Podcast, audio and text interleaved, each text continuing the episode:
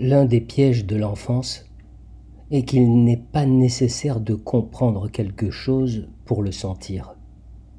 Et quand la raison devient capable de saisir ce qui se passe autour d'elle, les blessures du cœur sont déjà trop profondes.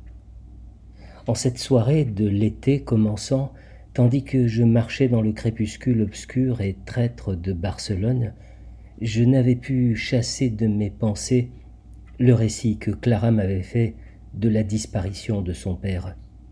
Dans mon univers, la mort était une main anonyme et incompréhensible, un démarcheur à domicile qui emportait les mères, les clochards ou les voisins nonagénaires comme s'il s'agissait d'une loterie infernale.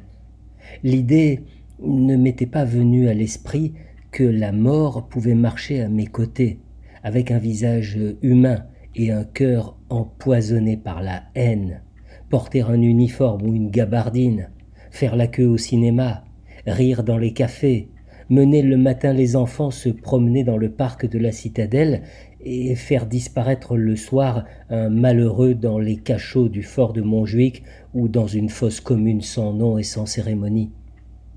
À force d'y repenser, je me dis que cet univers de carton-pâte que je croyais vrai ne constituait peut-être qu'un décor. En ces années volées, la fin de l'enfance était comme les chemins de fer espagnols. Elle arrivait quand elle pouvait.